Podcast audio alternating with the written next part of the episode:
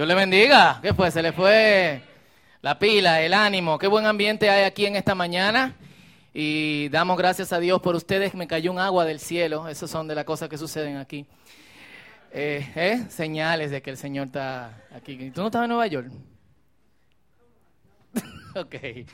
Eh, y nada, bienvenidos si están aquí en esta mañana. Esto es una mañana de celebración por lo que Dios ha hecho por por nosotros. Hoy recordamos que hace 1989 años, a la gente le gusta decir 2000 años, pero hace 1989 años, un día como hoy, de hecho este año coincide exactamente con la Pascua judía, que fue el tiempo en que Jesús fue eh, crucificado y que resucitó. El Señor fue crucificado y resucitó y eso es lo que celebramos. Y no podemos ver la muerte del Señor como que la muerte lo venció y Él ganó en la resurrección. Porque no es así.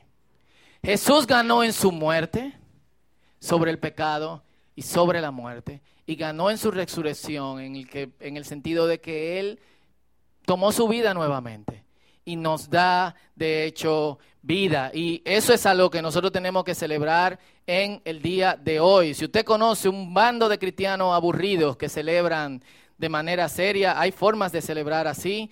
Eh, aquí eh, yo espero que nosotros podamos celebrar. lo contrario de serio es sinvergüenza, pero vamos a sacar un ching, aunque sea el día de la resurrección, ¿verdad?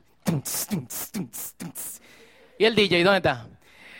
Y vamos a leer en Lucas capítulo 24, versículo 1 al 8. Lucas 24, versículo 1 al versículo 8. ¿Lo tienen en sus Biblias? ¿Lo encontraron? Rápido, wow. Lucas 24, del 1 al 8. Listo. Dice así, el domingo, muy temprano por la mañana, las mujeres fueron a la tumba. Marcos dice que fue María Magdalena, también la esposa de Salomé y otra mujer, y encontraron que la piedra de la entrada perdón, las mujeres fueron a la tumba llevando las especias que habían preparado. Encontraron que la piedra de la entrada estaba corrida a un costado. Como ustedes saben, Jesús murió el día eh, de la preparación del día de la Pascua. Y en ese sentido, no podían prepararlo como se preparaba a un eh, muerto en esa época. En esa época, cuando usted tenía dinero, su familia lo llenaba de sal, de especias, lo envolvía en una manta, lo ponían en una tumba que generalmente estaba en una cueva o en algún sitio, algún lugar en que se abría un hoyo para que eh, sirviera para enterrar o para poner a los muertos. Y años después se tomaban los huesos, esas osamentas, y se ponían en un, una cajita de piedra se le ponía el nombre y eso se llevaba a la casa o se llevaba a un cuarto funeral que tenían algunas familias dentro de sus propias casas. Jesús no fue preparado apropiadamente. Por lo menos no es lo que las mujeres eh, pensaban, a pesar de que José de Arimatea, un hombre rico, eh, había tomado su cuerpo y decidió él mismo ponerlo en su tumba. Eh, de hecho, Jesús murió en la cruz y no tenía tampoco una tumba. Jesús de, Arimatea se, se la da. Yo crecí oyendo heavy metal y eh, de hecho heavy metal cristiano. Había una banda que se llamaba Blood Good. Creo que ahora mismo volvieron y sacaron un disco. Y tiene una canción muy ápera que se llama The Messiah. Eh, decía, He's the Messiah. Mi mamá se llama Doña Melania y yo le embromaba, Doña Melania. Pero la canción es como José de Arimatea frente a la cruz dando instrucciones para que bajen a Jesús. Y él dice, bájenlo, bájenlo, muévanlo con cuidado, agarren su cabeza, limpien su cara, limpienle la cara, pónganlo aquí, envuélvanlo en estas, en estas mantas, levántenlo, levántenlo con cuidado, él es el Mesías. Y es como, yo sé que algunos de ustedes no entienden esta música como una música cristiana, pero es el heavy metal que te pone a llorar. Las mujeres no sabían que José de Arimatea había hecho esto, así que llevaron las especias para prepararlo después de la fiesta de, la Pascua. Entonces entraron pero no encontraron el cuerpo del Señor. Imagínense que usted vaya a visitar a su familiar en el Cristo Redentor o eh, ahora hay cementerio súper moderno, ahora nuevo y chulísimo, con tumba con aire acondicionado y todo lo demás, casa más grande que la mía. Eh, y cuando tú llegas, solamente hay un hoyo en la tierra o el nicho está abierto. ¿Qué es lo primero que tú pensarías? Se lo llevaron. Yo te dije que no lo enterrara con la cadera, ni con las prendas. Así que las mujeres se llevan tremendo susto y mientras estaban allí perplejas, de pronto aparecieron dos hombres vestidos con vestiduras resplandecientes. Las mujeres quedaron aterradas y se inclinaron rostro en tierra. Entonces los hombres preguntaron, ¿Por qué buscan entre los muertos a alguien que está vivo? Él no está aquí, ha resucitado. Recuerden lo que les dijo en Galilea, que el Hijo del Hombre debía ser traicionado y entregado en manos de hombres pecadores y ser crucificado y que resucitaría el tercer día. Entonces ellas, entonces recordaron lo que Jesús había dicho. ¿Por qué buscan entre los muertos al que está vivo? La resurrección nos deja a nosotros con ciertas obligaciones como creyentes. Una de esas, de esas obligaciones es celebrar. ¿Y qué nosotros celebramos? Nosotros celebramos la muerte de la muerte. Es decir, ya la muerte no tiene un poder eterno sobre nadie. Celebramos la vida de la vida y yo quiero que nos concentremos un poquito en eso hoy. Y celebramos que hemos sido redimidos. Si Jesús nunca hubiese resucitado, y por eso yo me incomodo muchísimo con los cristianos que solamente destacan el aspecto de la cruz.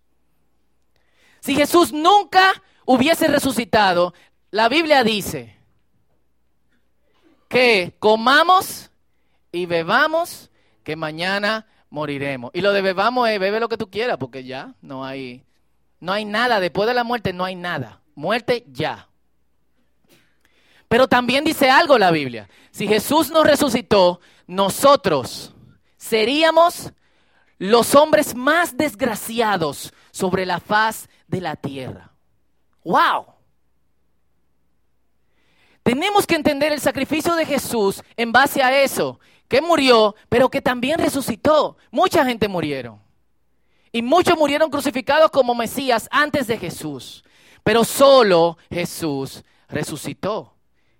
Y eso es algo de lo que nosotros deberíamos estar conscientes y felices. Esto es lo que dice la Biblia. ¿Dónde está, oh muerte, tu aguijón? ¿Y dónde, oh sepulcro, tu victoria? No es nuestro estado final. Y por eso yo te voy a pedir que te ponga de pie ahora mismo, por favor. Y démosle un aplauso fuerte al Señor, celebrando. Y pito, bulla, lo que sea. ¡Woo! ¡Woo! Aplauda fuerte. Está vivo, resucitó y lo celebramos en el día de hoy. Amén, amén. Amén. Abrace a la persona que está a su lado y dile, Jesús resucitó, hermano. Hermano, venga, Jesús resucitó, resucitó. Amén, resucitó, resucitó. Aleluya. Felicidades porque Jesús resucitó. Felicidades, Jesús resucitó. Amén. Se pueden sentar. Celebre todo este día. Invite a sus amigos a comer bicocho con Coca-Cola. Haga una donación de habichuela con dulce. Prepare un locro de pica pica con habichuela en su casa y diga, vengan, vamos a celebrar que Jesucristo resucitó. Y aparte de eso, los cristianos no beben cerveza, pero beben vino, así que también. Eh, eso yo, yo no lo entiendo. Yo no lo entiendo. Porque el vino tiene más que la cerveza, pero nada. ¿Eh? Invite a los hermanos, vamos. Este es un día en que nosotros deberíamos de celebrar. Y, de hecho, y lo hablábamos en, en, el discipulado de pareja, lo hablaban, yo no estaba aquí lamentablemente hace algunas semanas, pero lo hemos dicho anteriormente, aprendamos a celebrar. Y este es un paréntesis dentro del mensaje. Porque nosotros recibimos muy bien cuando otros nos invitan a su cumpleaños, a sus bodas. De hecho, también los momentos luctuosos, los funerales. Eh, y vamos por responsabilidad, pero también por la comida. Y por el privilegio de estar ahí. Y yo le, comentaba a alguno el otro día que, eh, y de hecho siempre recomiendo a los novios que se van a casar, siempre gastan un billete, pero yo digo, no gaste cuarto en eso.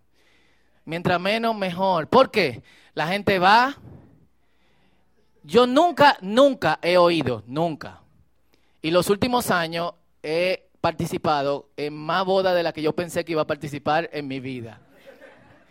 Hubo un año en que yo vine al en que en la mañana yo hice una boda, vine al culto en la noche, fui casi una gente, volví y prediqué y después volví a otra boda. Tres bodas en un día. Yo nunca he oído a nadie diciéndome, qué linda estaba la novia. Wow, qué, qué, qué, qué, feliz se veía la gente que se estaba casando. Eh, y nos sentíamos tan cómodos de estar ahí. Lo que dicen es, estaba buena la comida, el sitio estaba chulo. Loco, se la botaron con la mesa de dulce. Full. O la comida estaba buena, pero dieron muy ching. Habían unos paracaídas. ¿Eh? ¿Eh?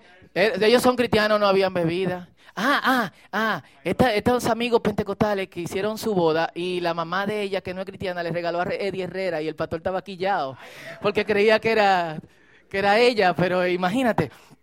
Eh, eso es lo que nosotros vimos cuando se celebra. Y nosotros nos sentimos como los agasajados. Y yo les invito, en este paréntesis, a un cambio de cultura en ese sentido. Si vamos a celebrar con alguien, hagamos sentir a esa persona bien. Digámosle, qué bonita tú estás la novia, aunque su esposa le dé una galleta. Al novio dile, hey, bien, bien. Eh, qué buena estaba la comida, qué bueno que ustedes disfrutaron este tiempo. Disfrutaron este tiempo. ¿Qué le pareció todo? A ellos. En un funeral esté con la gente, ponga el celular en vibrador por el amor del Señor Jesucristo. No se tire selfie con el muerto. No, no, no, estoy hablando en serio. Eh, entonces, aprendamos a celebrar. Y ese ambiente festivo debe llevarnos a celebrar todo lo que el Señor ha hecho por nosotros en Navidad, en, eh, ahora mismo en Semana Santa, que nosotros nos tomamos como el espacio y el tiempo. ¿Qué fue, Javier? Ok. no.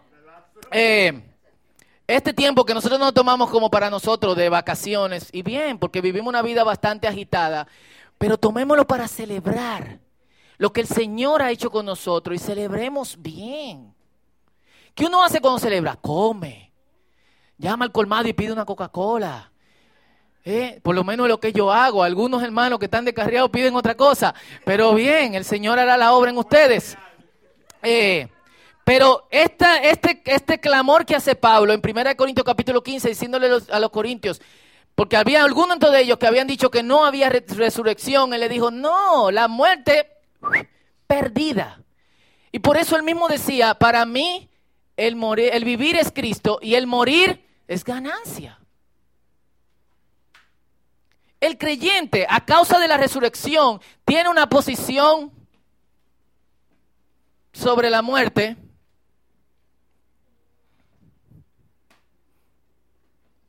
ambivalente, por lo menos debería tenerlo. Nos causa dolor, pero sabemos que ese no es el último estado y el último momento. Y es lo que debería hacernos pensar en cómo vivir. Pero me estoy adelantando un poco. Eh, nosotros, de hecho, como creyentes, y creo que es de las razones por las cuales se celebra tanto la cruz. A mí me gustó mucho Mike, Mike Goldsworthy, que predicó aquí hace dos semanas, tres semanas creo, y estaba dando una clase en el, en el instituto. Una de las cosas que, que él señalaba era, y la conexión de la cruz siempre va con la conexión de que somos unos pecadores desgraciados sin medida. Y vemos muchos cristianos acentuando eso constantemente. ¿Qué tú eres? Soy, soy simplemente un pecador. Y suena aperísimo eso, porque suena que tú te estás humillando. Pero no hay nada, y estoy repitiendo a Mike porque me parece que esto es importante, no hay ninguna carta en la Biblia, incluyendo la carta a los Corintios, que eran si a mí Dios me pone a pastorear una iglesia como esa, renuncio. Eh, él le decía, ninguna carta empieza a los pecadores que se reúnen en la iglesia de Corintios, ni a los pecadores que se reúnen en la iglesia de los romanos, ni a los pecadores que se reúnen en las iglesias de Colosa. ninguna carta empieza así. ¿Cómo empieza? A los santos que se reúnen en la iglesia de los Corintios, en Corintios gracia y paz. A los santos que se reúnen. Es así que nos ven. Si nosotros deseamos y el, pecamos, pero si nosotros deseamos identificarnos como pecadores, estamos cometiendo un grave error porque tenemos que aprender a identificarnos como santos. ¿Están conmigo aquí? Y esa es la celebración. Yo vengo de una cultura donde tú tenías que orar constantemente, Señor, soy un, un cótex, soy un trapo de inmundicia. Y uno oraba así, eh, y eso es un trapo de inmundicia, era una toalla sanitaria. Que había que lavarla constantemente. Y era así en que, ustedes saben, hace meses predicamos que yo le dije que iba a iniciar una campaña, no soy un cótex para la gloria de Dios. Dios nos ha redimido. Si tú quieres identificarte con, como pecador, nítido. Pero la Biblia no me dice que yo soy un pecador. La Biblia me dice que yo he sido liberado del pecado y que soy santo. Y que aunque luchamos con el pecado, ser pecador no es mi identidad. ¿Me dan un amén? No es la tuya tampoco. ¿A causa de qué? De la resurrección. Porque no es solamente la muerte física, es también la muerte espiritual. Y tenemos ese sobreenfoque en la muerte y dejamos que la muerte nos provoque el mismo dolor que le provoca a todo el mundo. Y no quiero ser insensible con esto, porque nos va a doler. Pero recordándole un poco, ¿cuáles son de las cosas que nos, que nos, que nos provoca la muerte en nosotros? ¿Qué, ¿Qué, te provoca el que alguien cercano a ti o los pensamientos sobre muerte de ti mismo? Hay gente que vive pensando sobre la muerte. ¿Qué cosas te provocan? ¿Qué, qué, te, qué tú sientes? Dolor, dolor intenso de hecho, angustia, ¿Qué más? Nostalgia por los momentos, principalmente yo me acuerdo cuando murió mi abuela, que volvimos a la casa y no había nadie, ver la mecedora vacía donde se sentaba la abuela, su cuarto donde nos llamaba a hacer el devocional en la mañana y en la noche, fue duro. Y yo no podía evitar esos, esos pensamientos. ¿Qué más? ¿Eh? Rabia, impotencia, ¿qué más? ¿Eh? desesperación, tristeza. En el caso de que perdamos a alguien trágicamente, nos preguntamos, ¿y si, y si, y si, y si no lo hubiésemos dejado ir? ¿Y si no hubiésemos tomado esa decisión? ¿Y si hubiese ido a otro eh, lugar? La muerte trae confusión, trae dolor y al mismo tiempo la muerte trae un cambio de realidad. ¿En qué sentido? La persona que está conmigo ya no está. Esa persona llena un espacio y un tiempo en mi vida. Y cuando uno tiene a alguien muy cercano, padre, madre, un hermano, un hijo, como el caso de hermanos que han perdido en estos días a sus eh, familiares y eh, como comunidad hemos estado acompañándolos en su dolor, eh, no está ahí. Nosotros habíamos planeado por lo menos unos meses más con esta persona. Y nunca nos imaginamos que se iba a ir. Nada más tenemos que ver el ejemplo de los discípulos. Jesucristo le repetía constantemente, me voy a morir. Entraba a Jerusalén y le decía, esta semana. ¿Se acuerdan qué le dije? Llegaba el miércoles y decía, he pasado mañana. Estaban cenando y le decía, ya vienen, vienen por mí. Y ellos estaban con Jesús. ¿Qué tú puedes pensar? O sea, yo creo que en medio que ellos estaban como pensando, Jesús tiene como una obsesión con la muerte, eh, es como trágico, medio emo, no sé.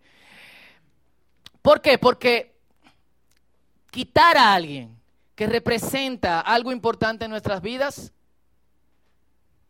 nos cambia todo. Es como que nos quiten el piso, el futuro como lo pensábamos. Hay personas que manejan eso después de un tiempo, hay otros que nunca lo llegan a manejar. Y hay una muerte lenta, pero que muchas personas han experimentado en carne propia.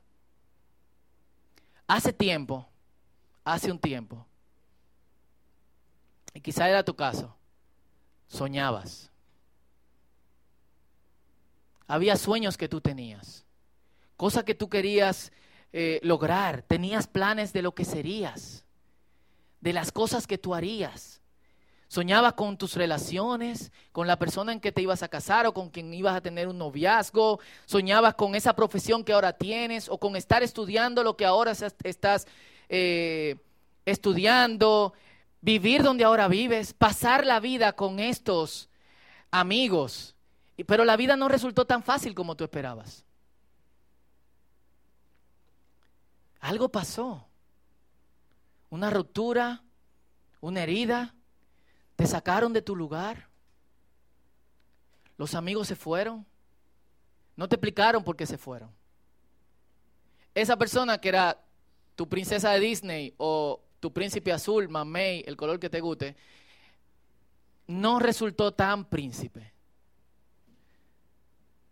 Y a diferencia de la película de Disney, donde tú te casas con una bestia y se transforma en un tipo bonito, rubio y con los ojos eh, azules, tenemos que hacer un upgrade cuando vengan para países dominicanos. Esta persona se transformó de un príncipe a una bestia. No era el sapo al que tú le diste un besito y se transformó en un príncipe. De repente, el tipo, que era un príncipe, era un maco.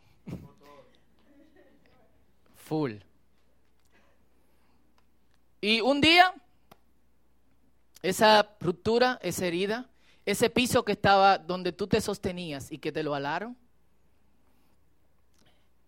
un día abriste los ojos seguías vivo. Estabas ahí, las cosas parecían igual. Al otro día abriste los ojos, estabas viva.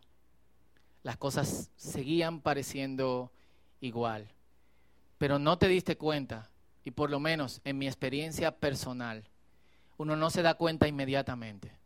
No te diste cuenta que algo se perdió. meses, semanas después, quizás si tienes suerte, años, te das cuenta que perdiste tu pasión, que ya no sueñas y que te burlas de los que tienen sueños. Que cuando ves a muchachitas que están enamoradas de, de su novio con quien se van a casar, le dice, prepárate tu frase favorita es, el matrimonio como la mata de guandule. Primero vienen las flores y después vienen las vainas.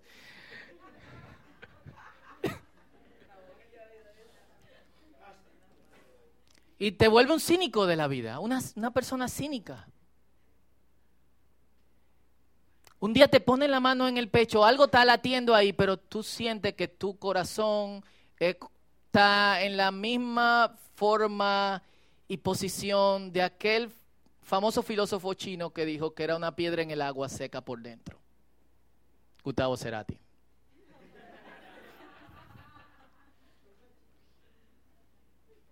Y como él mismo dijo, que el vacío se vuelve un lugar normal.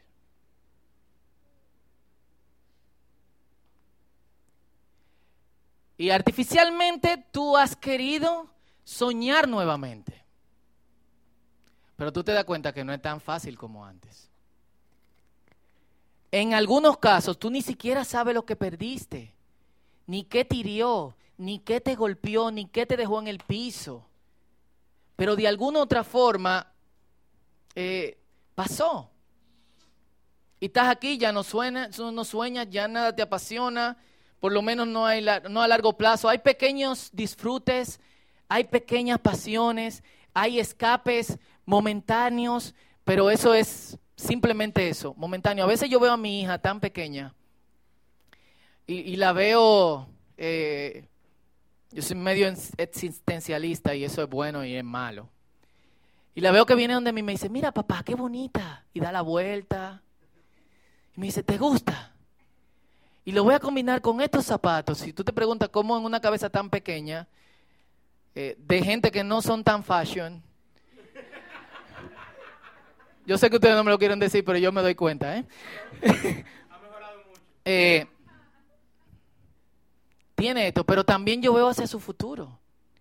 Y yo la miro tan pequeña y que le gusta que le digan que está bonita y que le gusta que, combinar cosas.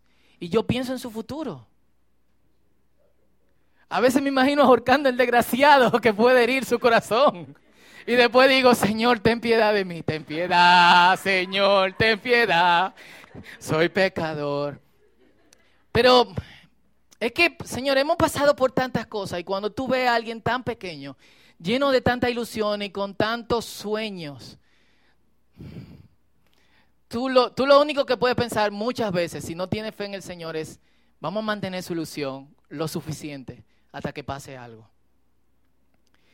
Tú tienes cierta esperanza sobre la resurrección, principalmente cuando te hablan en mensajes como esto, pero una esperanza tan futura, a ti lo que te gustaría es que Jesús viniese ya para que acabase con este dolor, con esta vaina que tú estás viviendo y con todas estas cuestiones que nosotros tenemos que aguantar y que soportar. Si hay algo que quizás tú has mantenido en todo ese tiempo, en toda esa lucha, tú has soltado cosas junto con tu sueño, con tus pasiones, tu corazón está duro ahí, pero tú sigues luchando para tener tu relación con Dios.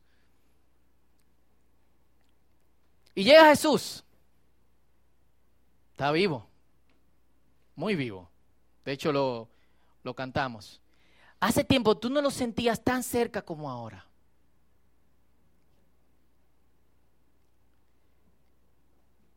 ¿Oraste en el momento de la ruptura?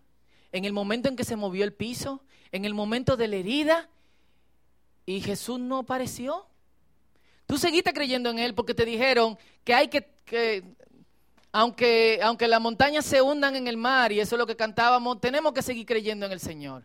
Y fue lo que hiciste, y tú manejaste la atención en tu dolor sin entender por qué Dios no te respondía, por qué te pasaba lo que te estaba pasando, por qué Dios se llevó lo que se estaba llevando.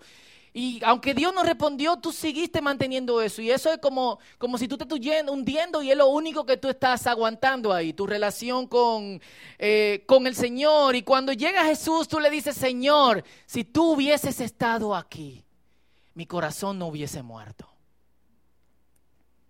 Y te dice, vine para que tengas vida.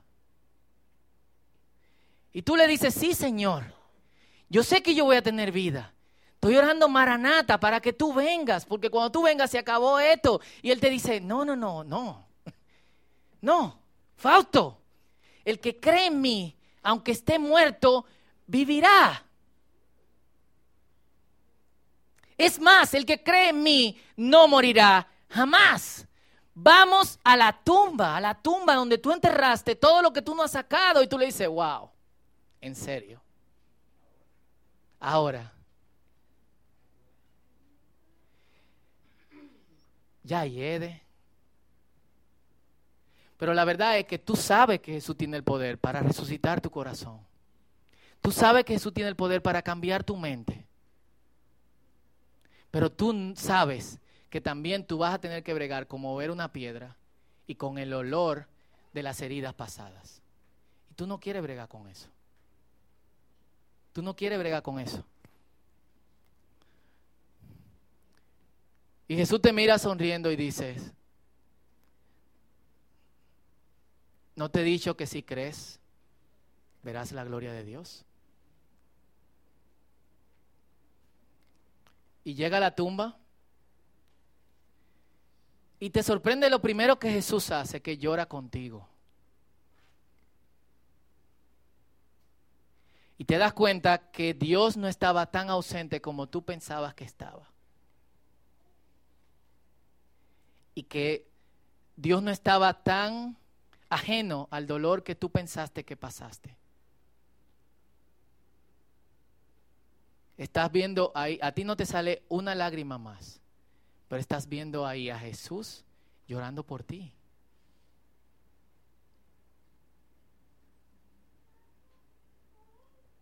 Él es Dios y tú no entiendes lo que está diciendo, pero lo que dice, yo no sé cómo te pasó esto. ¿Cómo te pasó esto? Y Jesús te dice entonces, Raya, pon tu nombre ahí. Fausto, sal fuera. Y ponle tu nombre ahí. Luis, sal fuera. Yane, sal fuera. Noelia, sal fuera.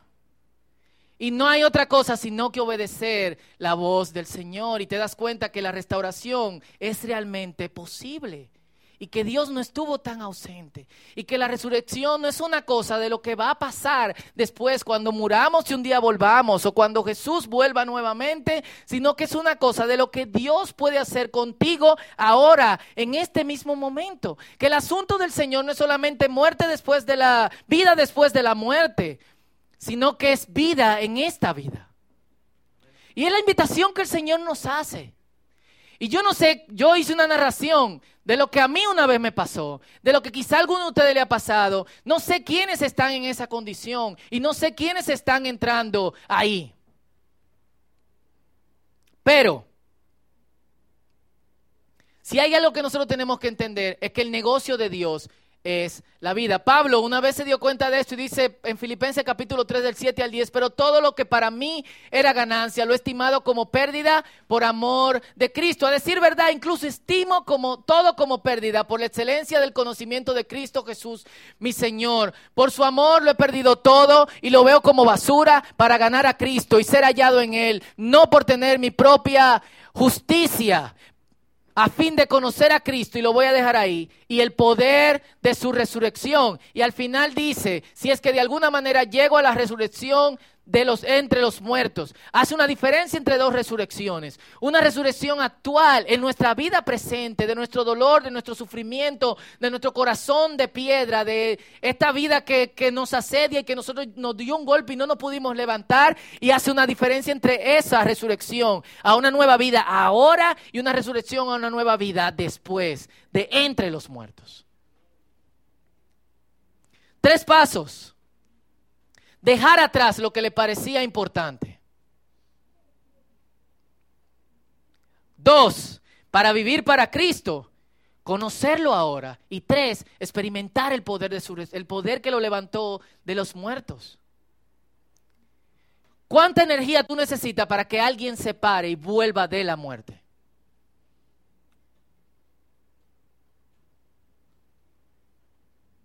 Es todo toda la energía que Dios tiene disponible para nosotros ahora. No tenemos que morir para experimentar la resurrección. La invitación es ahora mismo. Con esto termino. Oseas capítulo 6, versículo 1 a 3. Vengan, volvamos nuestros ojos al Señor. Ciertamente, y Él está hablando de su propio caso. Como pueblo de Israel habían pecado. ¿Y qué había dicho Dios? Si siguen pecando voy a tener que bajarle la pesada. Ciertamente Él nos arrebató, pero nos sanará, nos hirió, pero vendará nuestras heridas. Después de dos días nos dará vida y al tercer día nos resucitará para que vivamos en tu presencia. Entonces conoceremos al Señor y más y más lo iremos conociendo. Vendrá nuestro encuentro como la luz del alba, como vienen a la tierra las lluvias tempranas. Y quiero que te pongas de pie conmigo.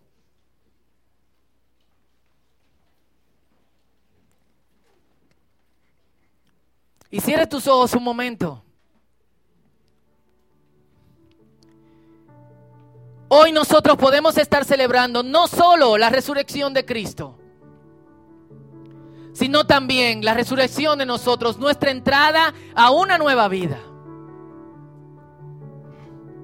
Si tu corazón está duro, si ya tú no aguantas más golpes, si tienes una herida que no ha sanado, Dios puede restaurarte.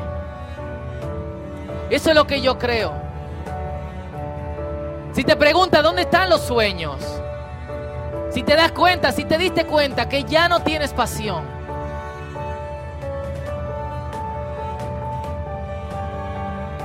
déjame decirte algo, Dios dice en su palabra, transformaré sus corazones de piedra en corazones de carne. Dios también dice su palabra, los traeré de la muerte a la vida. Así que donde estás, yo no sé cuál es tu caso. Y no sé si es tu caso, podría ser el caso de otra persona. Pero vamos a orar. Si hay vida disponible para nosotros, no podemos seguir andando como zombies. Entonces, por 30 segundos, donde estás, piensa, piensa, vamos a orar. Y si es tu caso, dile, Señor, despiértame, vuélveme a la vida.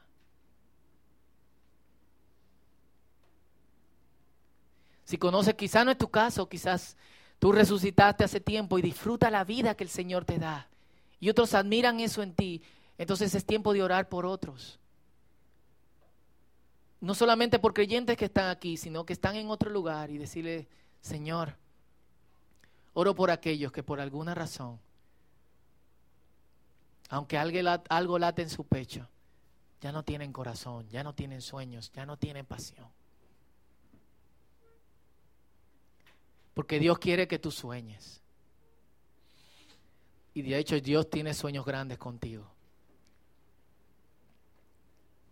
Y Dios quiere que tú tengas pasión por algo. Y de hecho Dios, de hecho, tiene una pasión por ti. Es lo que me dice su palabra. Este es tu tiempo con Dios y luego oramos juntos. Mientras tanto, hay algunos muchachos que van a darle algo, prepárense para cuando les, les avise, por favor. Este es tu tiempo con Dios.